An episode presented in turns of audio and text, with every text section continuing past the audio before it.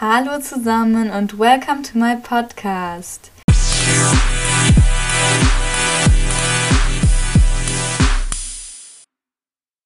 Ja, herzlich willkommen zu Folge 2 von Alpha Emmy.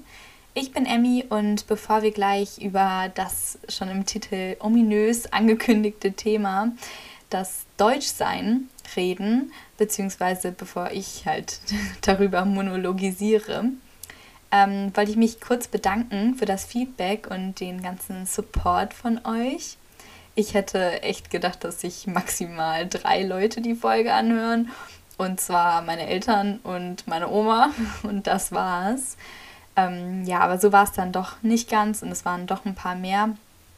Und ich habe auch richtig gute Anmerkungen bekommen und äh, sehr nette Verbesserungsvorschläge. Und mein bester Freund hat mich nämlich zum Beispiel netterweise darauf hingewiesen, dass ich etwa 50 Mal Disclaimer gesagt habe. Und ja, also retrospektiv ist mir das auch aufgefallen und es hat mich mega genervt. Deswegen ist dieses Wort jetzt aus meinem Sprachgebrauch gebannt und ich werde versuchen, das nicht mehr zu verwenden. Also wirklich vielen, vielen Dank für das ganze Feedback und auch vielen Dank für die Kritik. Konstruktive Kritik wird immer sehr gerne gesehen. Ja, ähm, genau. Ich möchte heute über ein Thema sprechen, das mich persönlich in den letzten Jahren, aber vor allem halt in den letzten Monaten und Wochen sehr intensiv beschäftigt hat. Ähm, ihr könnt dem Titel der Folge entnehmen. Es geht heute um das Deutschsein bzw. die Auseinandersetzung mit der eigenen deutschen Identität und welche Schwere das innehat. Ich meine damit jetzt nicht, dass es für viele Menschen schwer ist, deutsch zu sein, weil sie nicht in Anführungsstrichen deutsch aussehen oder in Anführungsstrichen deutsche Namen haben etc. Wobei hier einmal kräftig, hinter, kräftig hinterfragt werden sollte, ähm, was genau eigentlich ein deutsches Aussehen so sein soll. Ähm, ja, das könnte man natürlich jetzt auch nochmal diskutieren, aber darum soll es nicht gehen und es soll heute auch nicht darum gehen, dass manche Menschen sehr, sehr gerne deutsch sein würden, beziehungsweise in Deutschland leben wollen.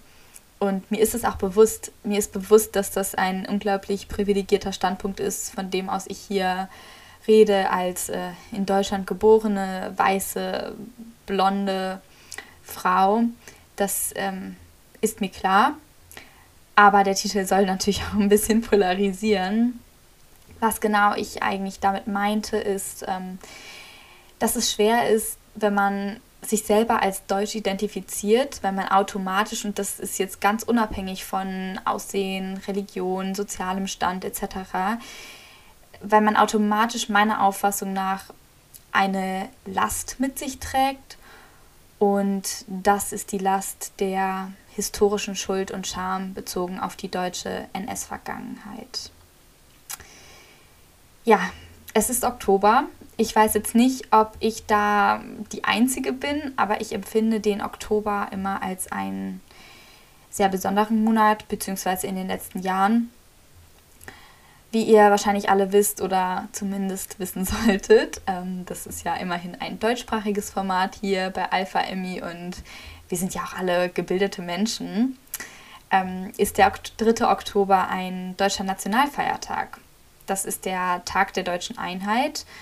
Vor der Wiedervereinigung war der 17. Juni äh, in der Bundesrepublik Deutschland ein gesetzlicher Feiertag, der übrigens auch Tag der deutschen Einheit hieß aber der bezog sich halt auf den Volksaufstand aus dem Jahr 1953 in der DDR. Wenn ihr darüber jetzt nichts wisst, dann würde ich euch einfach raten, googelt das mal oder lest mal was darüber in Fachliteratur. Das ist nämlich doch ein ziemlich interessantes Thema. Genau, der 3. Oktober ist äh, der einzige gesetzliche Feiertag nach Bundesrecht, es gibt natürlich noch äh, jede Menge andere Feiertage, wie beispielsweise den Neujahrstag und auch sehr viele religiöse Feiertage, also Pfingsten etc. Aber die sind nicht auf Bundes-, sondern auf Länderebene geregelt. Deshalb kann man schon sagen, dass der 3. Oktober eine ganz besondere, eigen Stellung hat in Deutschland. Dennoch wird er meiner Auffassung nach nicht riesig anders behandelt. Also zumindest kann ich das jetzt aus meinem Umfeld entnehmen. Am 3. Oktober, da schaut man sich vielleicht einen Beitrag oder einen Film an, der das Thema Wiedervereinigung behandelt oder so.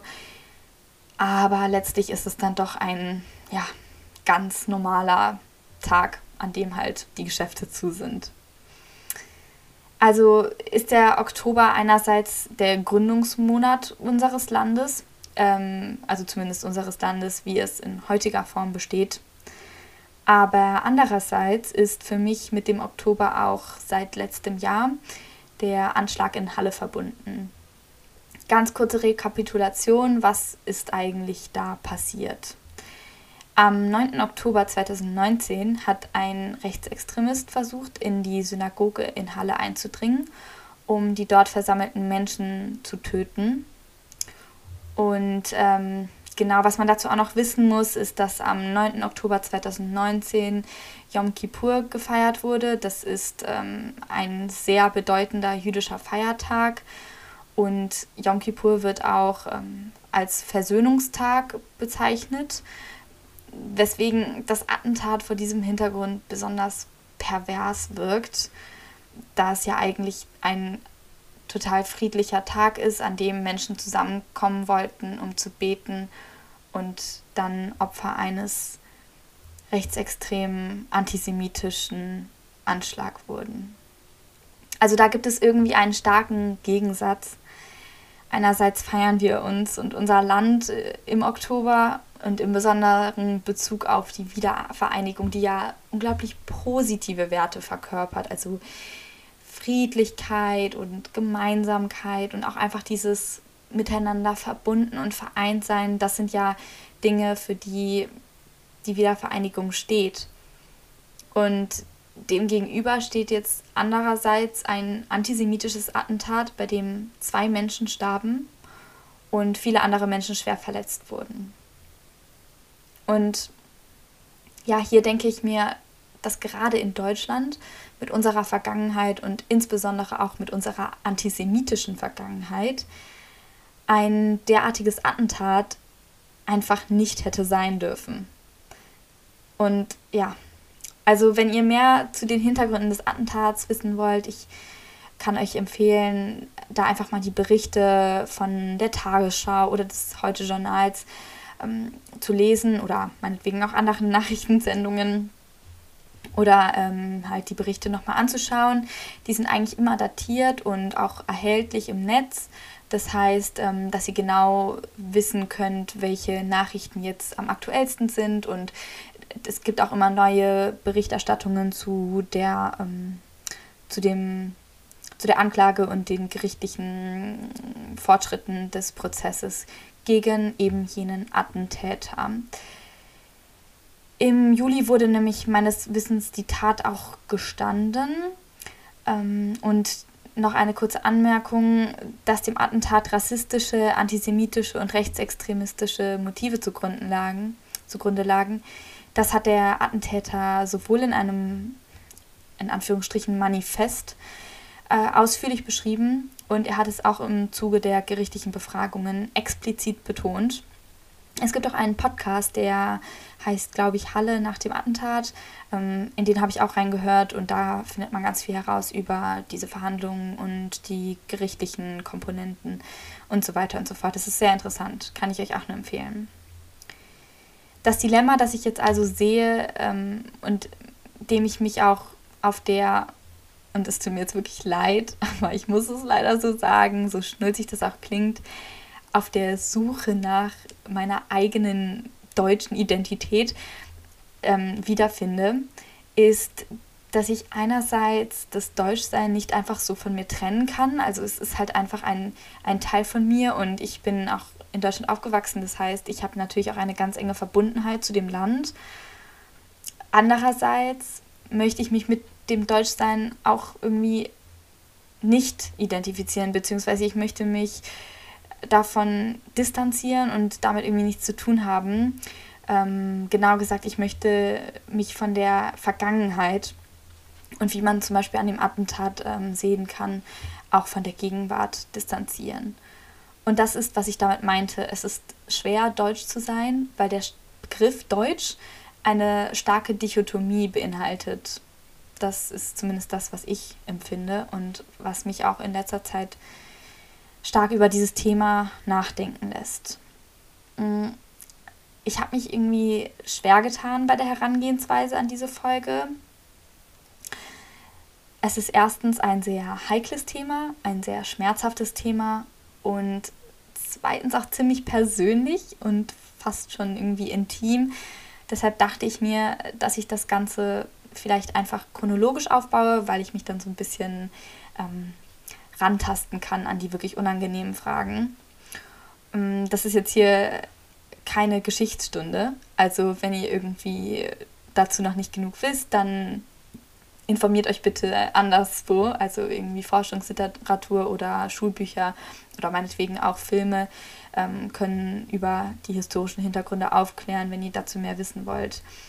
Aber ich möchte trotzdem mit dem Deutschsein der Vergangenheit anfangen und mich dann sozusagen an Gegenwart und Zukunft antasten. Zum Warmwerden jetzt erstmal ein kleines ähm, Resümee ähm, des Buches, das mich praktisch ähm, auf die Idee hat kommen lassen, äh, auf die Idee für diese Folge. Ich habe nämlich vor kurzem das Buch Die zweite Schuld oder von der Last Deutscher zu sein von dem Autor, Publizist und Journalist Ralph Giordano gelesen. Giordano ist im Jahr 1923 in Deutschland geboren und er berichtet in dem Buch einerseits äh, von den Erfahrungen, die er selber hat machen müssen. Ähm, er ist nämlich der Sohn einer Jüdin und ähm, war dementsprechend auch ein Opfer der Judenverfolgung der Nationalsozialisten. Andererseits geht es aber auch, ja, also er geht sehr wissenschaftlich irgendwie an das Thema heran und äh, das Thema ist, was er als zweite Schuld bezeichnet. Die Verdrängung der Nazi-Verbrechen in der Bundesrepublik. Also die erste Schuld ist, ähm, Zitat, die Schuld der Deutschen unter Hitler. Und die zweite, Zitat, die Verdrängung und Verleugnung der ersten nach 1945. Das Buch ist, nur so zur Info, im Jahr 1987 erstmals erschienen und es wurde, ich glaube, im Jahr 2000 überarbeitet äh, neu herausgebracht. Ähm, dementsprechend ist es natürlich jetzt schon etwas älter, aber trotzdem fand ich es extrem interessant. Ich werde im Verlauf der Folge wahrscheinlich ziemlich oft aus dem Buch zitieren. Ähm, aber wenn ihr Lust habt, euch das ganze Buch durchzulesen, es ist tatsächlich ziemlich lang und ziemlich eng beschrieben, äh, kann ich euch das empfehlen, obwohl ich einmal warnen muss, es ist sehr anstrengend, dieses Buch zu lesen. Es ist sehr wissenschaftlich und ein schweres, ernstes Thema und es ist extrem gründlich. Also das ist wirklich ein ziemlicher Brocken und ich musste mich da auch teilweise extrem durchkämpfen. Und ich stimme jetzt auch allem nicht unbedingt so zu, was Giordano so geschrieben hat. Dennoch ist es weitgehend extrem informativ und auch erkenntnisreich.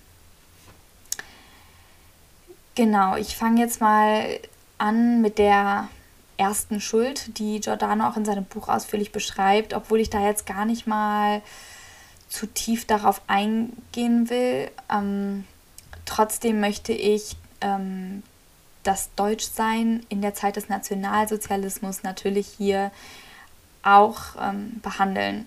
Ich denke und hoffe, dass die meisten von euch darüber schon einiges wissen. Dennoch möchte ich einige Aspekte nochmal explizit hervorheben und hier nennen. Zwischen 1933 und 1945 und eigentlich auch schon seit 1871 und auch bis 1945 hinaus, also diese Zeitspanne ist halt mit relativ flexiblen Enden, sage ich jetzt mal, ähm, aber besonders in dieser Zeit gab es halt einen weit verbreiteten gesellschaftlichen Konsens darüber, dass Regierung und Staat gleichzusetzen seien. Also in dieser Zeitspanne hatte Deutschsein viel mit Regierung und Nation gleichermaßen zu tun. Giordano bezeichnet das in seinem Buch als die Identifikation von Staat und Vaterland, von Herrschaft und Vaterland.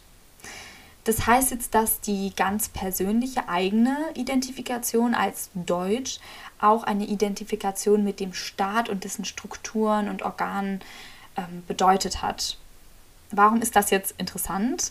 Weil es nach 1945 oftmals ähm, eine Spaltung gab, beziehungsweise dass diese Spaltung von Zeitzeugen ähm, genannt wurde, nach dem Motto, verwechselt die Deutschen nicht mit den Nazis.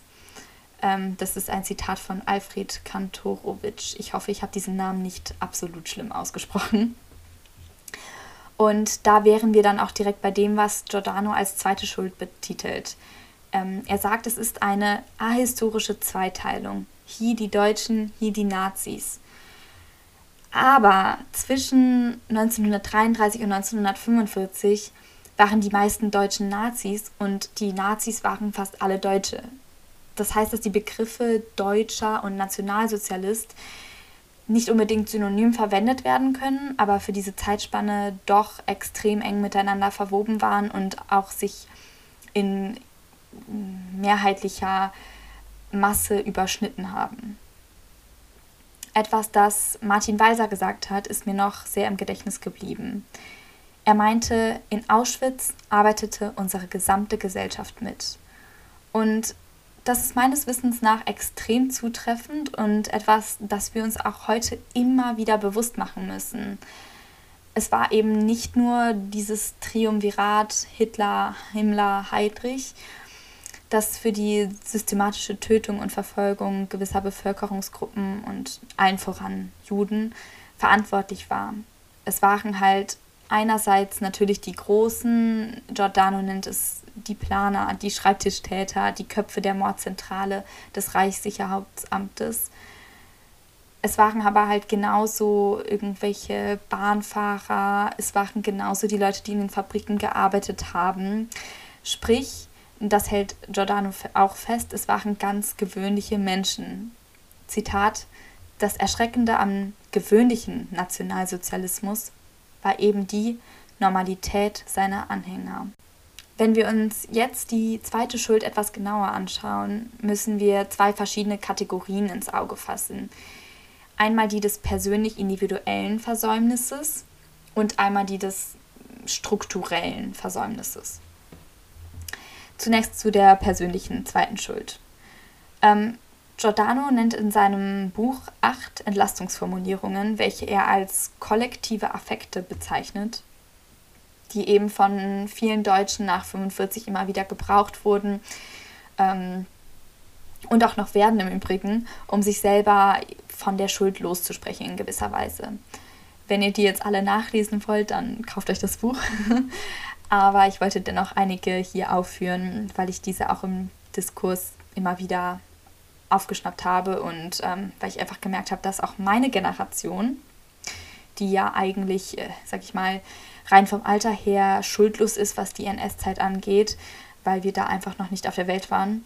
Ähm, um uns halt auch bei dieser ersten Schuld beteiligt haben zu können, sind wir also zu jung. Also genau, weil sich halt auch meine Generation wahrscheinlich unbewusst an diesen Formulierungen bedient und ich das auch irgendwie erschreckend fand, weil ich es bei mir selber auch festgestellt habe. Eine Entlastungsformulierung, die Giordano nennt, ist ähm, die Aber wir haben doch nichts gewusst. Diese Aussage wird sehr oft getroffen, finde ich zumindest. Und es mag ja auch stimmen, dass viele Bürger, die jetzt vielleicht nicht bei der SS waren und auch nicht an der Front gekämpft haben, nichts von den konkreten Vorgängen dort geahnt haben. Aber zum Beispiel die Judenverfolgung und auch andere Verbrechen haben schon weit vor 1939 und auch vor Auschwitz angefangen. Es kann schlichtweg nicht sein, dass ein deutscher Bürger oder eine deutsche Bürgerin kein einziges Mal von Verhaftungen, Folterungen, Ermordungen politischer oder religiöser Gegner etwas mitbekommen hat. Dass nichts von den Bücherverbrennungen, von den Novemberprogramen 1938 oder auch dem Boykott jüdischer Geschäfte oder dem spurlosen Verschwinden von Juden aus der Schule, aus der Nachbarschaft, aus dem Arbeitsumfeld etc. registriert wurde. Das ist schlichtweg unmöglich, weil das einfach eine derartige riesige Zahl auch angenommen hat, dass man das nicht übersehen kann. Außerdem hat Hitler in Mein Kampf ziemlich deutlich seine Ideologie beschrieben und auch seine Pläne niedergelegt. Stichwort Lebensraum oder Stichwort Parasiten in Anführungsstrichen. Und dieses Buch ist seit 1925 erhältlich gewesen. Das konnte jeder lesen, das konnte jeder kaufen. Und ähm, ich kann mir einfach nicht vorstellen, dass da so viele Leute das dann irgendwie nicht mitbekommen haben und nicht wussten. Genauso wie in Hitlers Reden, wenn man sich die mal durchliest. Also da, da wird einem wirklich schwer ums Herz, weil das extrem rassistische, extrem antisemitische Züge hat. Und diese Reden liefen im Radio, die konnte halt jeder Bürger in Deutschland frei zugänglich hören. Der Soziologe und Publizist Eugen Kogon schreibt über die KZs und das Wissen der Gesellschaft um ihre Existenz folgendes. Niemand, der nicht Angst vor ihnen gehabt hätte. Wenige Deutsche, die nicht einen Verwandten oder Bekannten im KZ gehabt oder zumindest gewusst hätten, dass der und jener in einem Lager war. Alle Deutschen, die Zeugen vielfältiger antisemitischer Barbarei geworden, Millionen, die vor brennenden Synagogen und in den Straßencode gedemütigten jüdischen Bürgern gleichgültig, neugierig, empört oder schadenfroh gestanden haben. Ein weiterer kollektiver Affekt oder eine weitere Entlastungsformulierung, die Giordano nennt, ist die, die anderen haben aber auch Verbrechen begangen, nicht nur wir Deutschen. Ich denke, dass ich jetzt nicht erläutern brauche, dass das einfach kein Argument ist, mit welchem man die Schuld noch geringer machen kann oder so. Also, das ist vielleicht eine etwas geschmacklose Anekdote, die ich jetzt hier nenne, aber wenn ich jetzt einem Menschen, einen Menschen mit einem Auto überfahren würde, würde das ja auch nicht irgendwie dadurch besser werden, dass das auch schon andere von mir gemacht haben. Das ist, das ist einfach nicht kompensierbar. Und ähm, Menschenleben können auch schlichtweg nicht irgendwie miteinander verrechnet werden, so von wegen, ja, ähm, wir haben so und so viele von euch umgebracht, aber ihr habt so und so viele von uns umgebracht und deswegen ist es jetzt okay. Ähm, das macht es halt irgendwie nicht besser. Eine weitere Entlastungsformulierung ist die, Hitler hat nicht nur Schlechtes, er hat auch Gutes geschaffen, zum Beispiel die Autobahn. Und das Gefährliche an dieser Formulierung ist, dass hier geteilt wird in einen guten und einen schlechten Führer, in Anführungsstrichen jeweils in einem, der halt den Nationalsozialismus von Auschwitz verkörpert und in einen, der Autobahnen gebaut hat. Das Problematische ist, dass die Darstellung von Hitler als ambivalente Person grauenvoll ist und auch die ganzen Verbrechen irgendwie total kleinredet und beschwichtigt. Deshalb dürfen wir und insbesondere nicht, wenn wir Politiker sind, den 8. Mai auch nicht als ambivalenten Tag bezeichnen. Gut, dann wären wir jetzt ja schon mal beim Thema 8. Mai. Also schiebe ich jetzt hier einen kleinen Exkurs ein. Vielleicht habt ihr ja mal mitbekommen, dass es in den vergangenen Monaten und vor allem im Frühjahr eine Debatte um den 8. Mai gab. Ich habe darüber zufälligerweise einen Vortrag gehalten. Deswegen habe ich mich da ziemlich intensiv mit auseinandergesetzt. Aber jetzt hier einmal ein ganz kurzer Schnelldurchlauf. Am 7. und 8. Mai 1945 wurden Kapitulationsurkunden von den Vertretern der deutschen Wehrmacht unterzeichnet. Ähm, durch diese bedingungslose Kapitulation, wie wir sie auch heute immer nennen, wurde die Regierungsgewalt ähm, über das Deutsche Reich von den alliierten Militärstrukturen übernommen das hieß, dass für Deutschland der Krieg beendet und verloren war und die letzten Reste des Nationalsozialismus waren somit zerschlagen. Im Jahr 2020 gab es eine Debatte über den 8. Mai in Deutschland und in dieser Debatte wurde diskutiert, ob der 8. Mai ein nationaler Feiertag werden sollte. Es gab da grundsätzlich so zwei Pole. Einerseits gab es da den Pol, ähm, der 8. Mai muss ein Feiertag werden. Das hat zum Beispiel die ähm, Shoah-Überlebende und Vorsitzende des Auschwitz-Komitees in Deutschland, Esther Bejarano, so formuliert. Und andererseits gab es dann auch folgende Meinung. Zitat Der 8. Mai hat nicht das Potenzial zu einem Feiertag, weil er ein ambivalenter Tag ist. Für die KZ-Insassen ist er ein Tag der Befreiung gewesen. Aber es war auch ein Tag der absoluten Niederlage, ein Tag des Verlustes von großen Teilen Deutschlands und des Verlustes von Gestaltungsmöglichkeit. Das ist die wörtliche Wiedergabe eines gewissen Politikers, der einer gewissen Partei zugehört. Aber das könnt ihr ja auch selber recherchieren. Genau, zwischen diesen beiden Polen gab es dann natürlich auch noch ganz viele andere Meinungen. Ich möchte das jetzt auch gar nicht genauer darlegen, das springt einfach hier den Rahmen und ich möchte jetzt auch gar nicht sagen, was für eine Meinung ich da vertreten habe, aber das soll jetzt ein ja, Denkanstoß für euch sein und ihr könnt ja euch dann selber da positionieren und euch selber darüber eine Meinung bilden. Was aber dieser Politiker gesagt hat, wird auch im Kern von vielen anderen Menschen gelebt.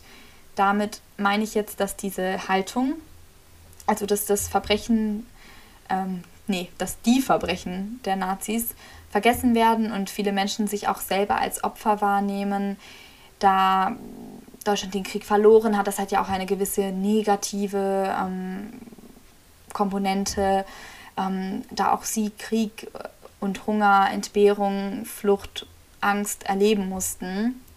Und es wird halt dann von den älteren Generationen immer lieber von der Flucht aus ehemaligen ostdeutschen Gebieten oder von der Angst vor der Roten Armee und von den Brüdern, Vätern, Nachbarn, Partnern erzählt, die gekämpft haben an der Front und gefallen sind oder so. Ähm, aber die 20 Millionen ermordeten sowjetischen BürgerInnen, die Todesmärsche der jüdischen KZ-Insassen und ähm, so weiter, das wird dann eben doch nicht so gerne erzählt. Jetzt könnte man natürlich zu Recht sagen, Emmy, stopp. Die Leute in Deutschland haben auch sehr schlimme erleb Dinge erleben müssen. Und die haben dann auch ein Recht zu trauern. Und das stimmt ja auch. Und ich möchte das jetzt hier auch gar nicht irgendwie jemandem absprechen. Und ich will auch irgendwie die ältere Generation jetzt gar nicht schämen oder sowas. Und ich will ihr auch nicht vorwerfen, dass sie von diesen ganzen traumatischen Erlebnissen und von den Toten im eigenen Umfeld irgendwie nicht berichten dürfen. Diese Emotionen dürfen ja auch alle sein und ich habe auch Empathie mit älteren Menschen, die im Krieg gelitten haben. Aber dennoch muss halt differenziert werden zwischen denjenigen, die unter dem NS gelitten haben und denjenigen, die ihn gelebt haben. Ich zitiere hier Giordano zum 3000. Mal. Nicht Gefühllosigkeit gegenüber diesen deutschen Toten ist der Grund, die Teilung, also die Teilung der Toten in deutsche Täter des NS und sozusagen Opfer des NS die Teilung aufrechtzuerhalten, sondern die Notwendigkeit, die geschichtliche Lehre zu ziehen, dass ganz verschiedenartige Ursachen, Antrieb und Verantwortlichkeiten auch zu ganz verschiedenen Sterben führten. Man erzählt halt irgendwie dann nicht von den Novemberpogromen 1938, sondern lieber von den Luftangriffen auf Dresden im Februar 1945. Und genau das ist mit der zweiten Schuld gemeint, dass halt ein gewisses, ähm, ein, ein gewisses Feld und das war ein sehr, sehr großes Feld und das gehört ganz, ganz stark zu unserer Geschichte und zu unserer deutschen Identität, vergessen wird, beziehungsweise irgendwie beschwichtigend dargestellt wird. Das ist generell mit dieser persönlichen Schuld gemeint. Kommen wir jetzt zu strukturellen Versäumnissen. Das ist ein unglaublich komplexes Thema und es würde hier auch einfach den Rahmen absolut sprengen, ähm, das irgendwie detailliert zu besprechen. Aber ganz ignorieren will ich es nicht, weil es auch ähm, und vor allem die gescheiterte Entnazifizierung auf struktureller Ebene irgendwie extrem prägend für die Bundesrepublik war. Ich spreche hier jetzt übrigens nicht von der Entnazifizierung in der DDR. Ähm, dieses Modell ist extrem verschieden von dem, was in der Bundesrepublik gemacht wurde. Und ähm, es ist auch für die Bundesrepublik, in der wir heute leben, nicht so ausschlaggebend, weil wir einfach das äh, System der DDR nicht übernommen haben in die heutige ähm, Staatsform. Äh, es ist dennoch äh, sehr interessant, also informiert euch darüber gerne. Das ist ähm, ein ganz anderer Ansatz gewesen. Grundsätzlich kann gesagt werden, dass die Entnazifizierung in Deutschland gescheitert ist Zum einen hat der Artikel 131 im Bonner Grundgesetz dazu geführt, dass fast der gesamte nationalsozialistische Beamtenapparat in die Staatsdienste der Bundesrepublik übernommen werden konnte. Das heißt halt, dass bestimmte Berufsgruppen und vor allem Juristen, die sich während der NS-Zeit höchst schuldig gemacht haben, ähm, insbesondere die Richter, dass die halt einfach weiterhin in hohen äh, Ämtern und Positionen ähm, bleiben konnten. Und ähm, genau, also bei den Juristen ist es nämlich zum Beispiel so gewesen, dass nach 45 ähm, einige bundesdeutsche Gerichtshöfe diese Menschen nicht für schuldig erklärt haben. Also im Zuge der Entnazifizierung wurde halt nach 45 dann ähm, viele Richter und so, die halt unter Hitler ähm, mehrere Menschen zum Tode verurteilt haben, wurden freigesprochen. Einerseits liegt es daran, dass ähm, viele Richter der Bundesrepublik auch ehemalige Nazi-Richter waren. Also das habe ich ja gerade schon gesagt, dass halt die Strukturen einfach weiter übernommen wurden. Die Menschen wurden im Amt behalten und dann auch irgendwie in gewisser Weise mit den Angeklagten sympathisierten, beziehungsweise da sich irgendwie in die Lage hineinversetzen konnten und Empathie empfinden konnten. Und andererseits liegt auch ein Problem darin, dass in mehreren Fällen argumentiert wurde, ja, die Angeklagten hätten sich ja nach damaligem Recht ähm, nicht schuldig gemacht, weil sie nach damaligem Recht ähm, gehandelt haben, indem sie die Menschen zum Tode verurteilt haben, die halt nicht in das System NS gepasst haben. Und ähm, demnach seien sie auch schuldlos und man könnte sie äh, somit nicht ähm, schuldig sprechen. Das heißt konkret, dass all die Dinge, die zwischen 1933 und 1945 den juristischen Rahmenbedingungen entsprochen haben, auch nach 1945 irgendwie dann noch so als rechtens angesehen wurden. Ähm, ja, das finde ich schon ziemlich krass und ich finde, darüber wird halt irgendwie sehr wenig nur gesprochen. Man könnte jetzt hier an dieser Stelle auch noch äh, über die Wehrmacht sprechen und auch deren Verhalten im Rahmen des ähm, Vernichtungskrieges im Osten.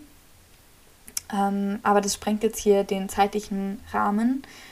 Falls ihr euch aber dazu weiter informieren wollt, könnt ihr auch gerne mal ähm, die Reaktion auf die Wehrmachtausstellung nachschauen. Ein, das ist einfach die Definition des Problems. Das ist das Problem der Verleugnung von Schuld und es ist halt leider immer noch aktuell, wie man bei der Wehrmachtausstellung auch sehen kann. Kommen wir jetzt nun zu der Lage heute oder was man auch als dritte Schuld bezeichnen könnte. Ich habe den Eindruck, dass die NS-Zeit schlichtweg so grauenvoll ist und sich in derartig absurden Zahlenbereichen verhält, dass man sich als Kind der 90er oder 2000er Jahre irgendwie, dass man das gar nicht greifen kann. Man, man hört dann immer oder man liest in Geschichtsbüchern diese Zahlen und es ist irgendwie so krass, dass man dazu eine unglaubliche Distanz fühlt. Zitat: Sechs Millionen ermordete Juden, drei Millionen dreihunderttausend ermordete sowjetische Kriegsgefangene, 334.000 ermordete Zwangsarbeiter, deportierte und nicht-jüdische KZ-Häftlinge, 219.600 ermordete Sinti und Roma und 250.000 Euthanasieopfer. Also falls jetzt jemand ähm, beschließt, das Reichstagsgebäude zu stürmen und dabei fröhlich munter schwarz-weiß-rote Flaggen schwenken möchte, ähm, bitte denkt einmal über diese Zahlen nach. Wie soll man denn jetzt damit umgehen? Giordano äußerte sich hierzu, indem er meinte, dass den Generationen, die von ihrem Lebensalter her schuldlos seien, dennoch diese Bürde ähm, aufgetragen wurde, also die Bürde, dass die nationale Vergangenheit eben nicht aufgearbeitet wurde. Und ich meine, klar, wir lernen über die NS-Zeit im Geschichtsunterricht und irgendwie ist es auch ein Thema, das vielleicht auch mal in der Familie oder sowas besprochen wird. Aber erstens finde ich es äußerst beschämend, dass Geschichte, zumindest in NRW, nicht durchgehend obligatorisch ist und auch, dass manchmal das Thema irgendwie total einseitig beleuchtet wird. Nicht nur im Unterricht, sondern auch privat. Was ich damit meine, ist so dieses, man widmet ganz viel Zeit dem Widerstand, was natürlich auch ein unglaublich wichtiger Faktor ist und was auch etwas ist, was besprochen werden sollte. Aber ähm, das steht halt einfach in gar keinem Verhältnis. Denn der Widerstand in der NS-Zeit war so gering und äh, ging von einer so kleinen, kleinen Minderheit aus, dass das einfach nicht die Regel war. Und dann kann halt so ein gewisses geschichtsverzerrendes Bild dadurch entstehen. Ähm, ja, es wäre halt einfach unglaublich wichtig, dieses Thema in der Schule schon gründlich zu behandeln. Denn wenn man das Thema jetzt intensiver in der Schule behandeln würde ähm, oder in anderen ähm, Umfeldern, dann würde man vielleicht auch ein bisschen besser verstehen, warum man zum Beispiel den Begriff Rasse aus unserem Grundgesetz streichen sollte und warum Wörter wie abartig und Untermensch heutzutage einfach nicht mehr gebraucht werden sollten und generell aus unserem Wortschatz verschwinden sollten. Ähm, und wenn man diese Wörter verwendet, dann bitte nur in Anführungsstrichen. Denn das ist nämlich NS-Sprache, die sich halt einfach weiterträgt, ohne dass wir es merken. Wenn ihr mehr über den heutigen Gebrauch der Sprache des NS oder wie Giordano sie bezeichnet, der Lingua Tertii Imperii, ähm, wenn ihr mehr darüber erfahren wollt, dann empfehle ich euch den Artikel Verbrannte Wörter, sprechen wir immer noch wie die Nazis und den Artikel Nazisprache, Begriffe, die nicht tot zu kriegen sind. Ich ähm, kann euch auch nochmal in die Beschreibung der Folge ähm, genauer sagen, wo ihr die beiden Artikel finden könnt. Sehr interessant. Es ist natürlich absolut plausibel und logisch, dass wir uns heutzutage mit dem, was lange, lange vor unserer Geburt geschah, beziehungsweise relativ lange, nicht identifizieren können und dass wir auch ähm, eine gewisse Distanz zu diesem ganzen Thema fühlen. Wenn ich jetzt höre, dass sechs Millionen Juden in der Shoah starben, ist das natürlich eine schreckliche Zahl, aber was genau diese Zahl bedeutet, kann ich mir einfach nicht vorstellen, weil sie zu groß ist. Es liegt schlichtweg außerhalb meines Denkvermögens. Aber genau hier liegt diese, diese Problematik, dass wir einfach eine fehlende Identifikationsfähigkeit haben, ähm, also dass diese Generation, die jetzt auch heranwächst, einfach mit dieser Vergangenheit nichts mehr emotional zu tun hat. Und es ist klar, dass natürlich auch der Umgang mit dem Thema eine Frage der Perspektive ist. Jemand, der diese Zeit erlebt hat, wird sich an diese Zeit ganz anders erinnern als jemand, der sich eben nicht an diese Zeit persönlich erinnern kann, sondern der nur über Geschichtsbücher und anderes Lehrmaterial ähm, das tun kann. Was ist Deutsch? Das ist generell eine Frage, auf die ich auch keine Antwort habe und bei der ich auch irgendwie immer noch auf der Suche bin, was es für mich konkret bedeutet, Deutsch zu sein. Aber eine Aussage Giordanos hat ähm, mich sehr bewegt und mich auch irgendwie mir etwas von dieser Rastlosigkeit, die ich in letzter Zeit verspürt habe, ähm, genommen. Zitat Niemand muss die Geschichte der eigenen Nation verteidigen oder beschönigen, weil ihn der Zufall der Geburt in sie verschlagen hat. Eine kleine Anekdote aus meinem eigenen Leben.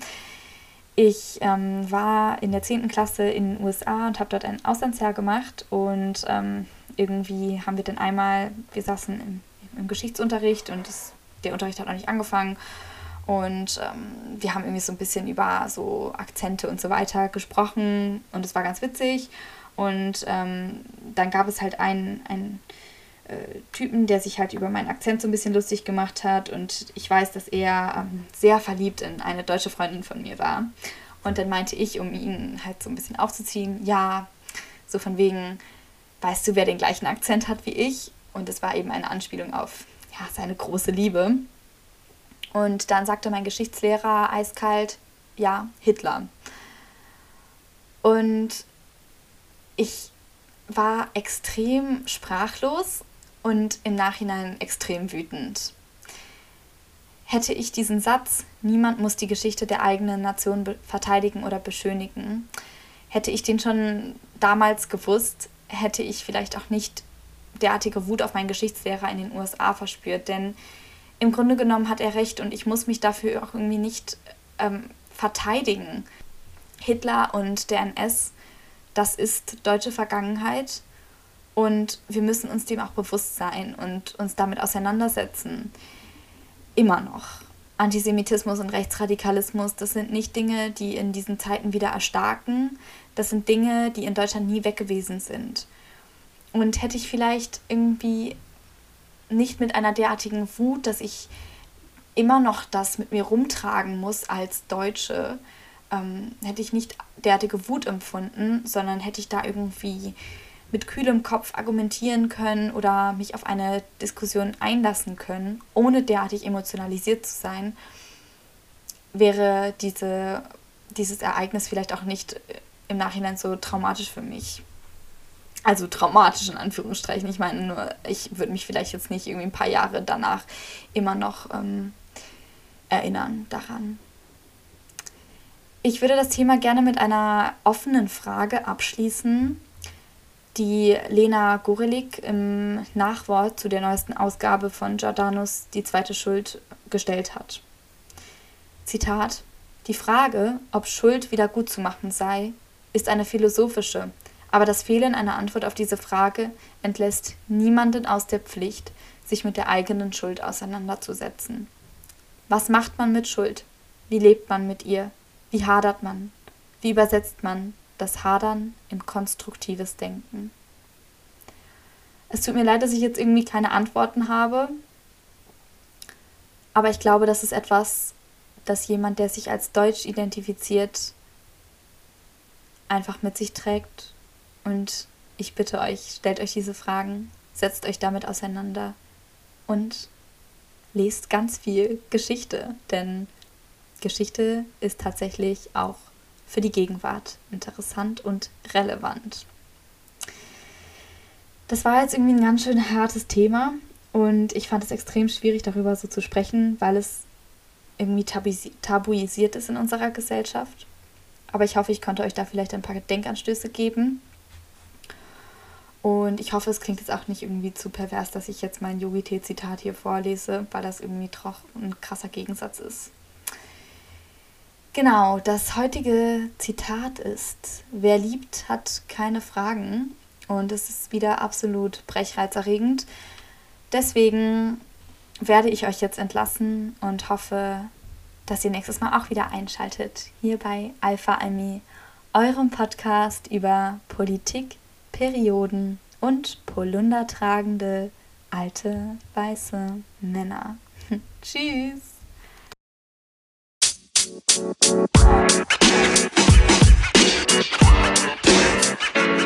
know, man. You know, man.